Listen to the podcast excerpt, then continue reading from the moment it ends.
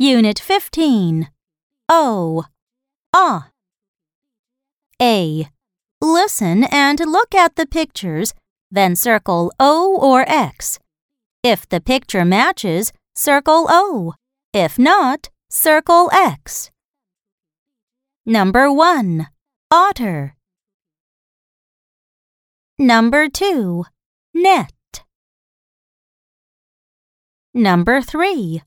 Olive. Number 4. Milk.